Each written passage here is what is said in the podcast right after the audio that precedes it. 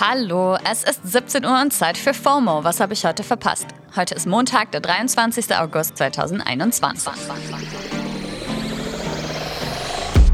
Ich bin jetzt auch mal wieder zurück aus der Sommerpause. Mein Name ist Dana Sarin und heute geht es um das Phänomen Rezo, Just Another Facebook Fail und gute Nachrichten für Morgenmuffel.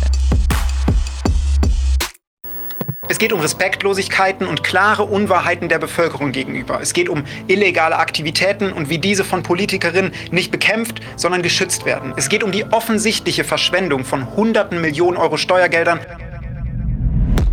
ja, die Stimme kennt man ja mittlerweile. YouTuber Rezo hat mal wieder zugeschlagen. Am Wochenende ging sein halbstündiges Video Zerstörung Teil 1 Inkompetenz online, was zum jetzigen Zeitpunkt auch schon wieder über 1,7 Millionen Aufrufe, 26.000 Kommentare und 200.000 Likes auf YouTube hat und in allen möglichen Timelines rauf und runter geshared wurde. Sein erstes größeres politisches Video hat er 2019 schon mit Die Zerstörung der CDU kurz vor der Europawahl gedroppt, was jetzt auch schon knapp 19 Millionen Aufrufe hat.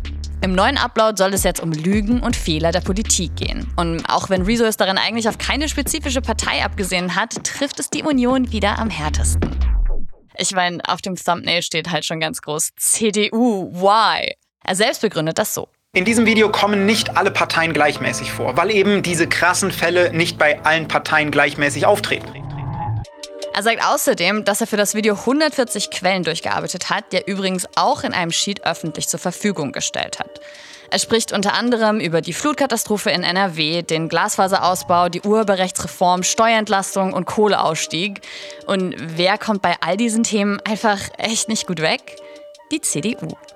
Und dabei vor allem eben Unionskanzlerkandidat Armin Laschet und in Rezos Worten seine persönliche Queen der PR-Fails, Bundesministerin für Ernährung, Landwirtschaft und Verbraucherschutz Julia Klöckner.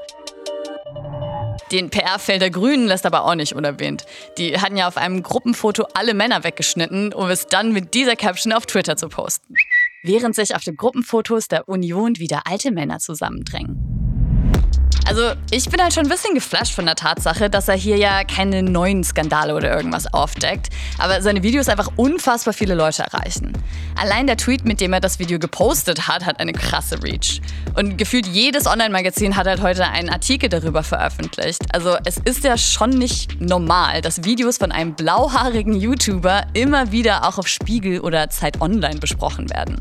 Rezo macht auf jeden Fall ganz schön viel richtig und hat mittlerweile so viel Pull, dass die Parteien fast nicht mehr drum rumkommen, auch irgendwie auf seine Videos Stellung zu nehmen. CDU-Politiker Philipp Amthor hat ja 2019 eigentlich schon ein Antwortvideo versprochen, was dann irgendwie nie gekommen ist. Naja, vielleicht schaffen sie es ja diesmal. Der Top-Kommentar vom Funkkanal Mr. Wissen to Go auf YouTube war dementsprechend auch so ein Video geht online und in den Parteizentralen werden hektisch Mitarbeiter aus dem Wochenende an den Arbeitsplatz bestellt. Wenn ihr übrigens noch mehr von Rezo hören wollt, habt ihr Glück, weil er hat mittlerweile einen Spotify Original Podcast mit Julian Bam. Hobbylos. Also wenn Facebook so weitermacht, dann bekommen die bestimmt auch noch ein Zerstörungsvideo von Rezo. Facebook wollte nämlich dieses Jahr erstmals vierteljährlich einen Bericht über die meistgesehenen Inhalte der Seite rausgeben. Soweit so gut. Die New York Times hat jetzt aber aufgedeckt, dass die Analyse vom ersten Jahresquartal zwar erstellt wurde, dann aber irgendwie nicht veröffentlicht wurde. Hm? Die New York Times beruft sich weiter auf interne E-Mails, aus denen hervorgehen soll, dass dem Bericht zufolge der meistgeklickte Link nämlich auf einen Artikel der US-Zeitung Chicago Tribune führen soll. Und der Artikel soll einen nicht bestätigten Zusammenhang zwischen dem Tod eines Arztes und einer Corona-Impfung herstellen. Also ja, riecht halt nach Fake News bis zum Umfallen. Und das war den Facebook-Führungskräften dann scheinbar doch ein bisschen unangenehm. Ihnen wird einfach genau das seit Anfang der Pandemie vorgeworfen, dass sie einfach viel zu wenig gegen die Verbreitung von Falschinformationen vorgehen und sogar dazu beitragen. Auf Platz 19 der von Facebook aus meistbesuchten Pages soll auch übrigens die Epoch Times gelegen haben, die halt vor allem rechte Verschwörungsmythen verbreitet. Also ja, Quartal 1 wurde dann irgendwie geskippt. Hm? Der widely viewed Content Report zu Quartal 2 ist jetzt aber online und in dem heißt es, Transparenz ist Teil von allem, was wir tun. Und die Veröffentlichung dieser Berichte ist die neueste Bestrebung, Daten zu teilen und Verantwortung zu übernehmen. Lol. Und jetzt kommen wir zu meiner neuen Lieblingskategorie.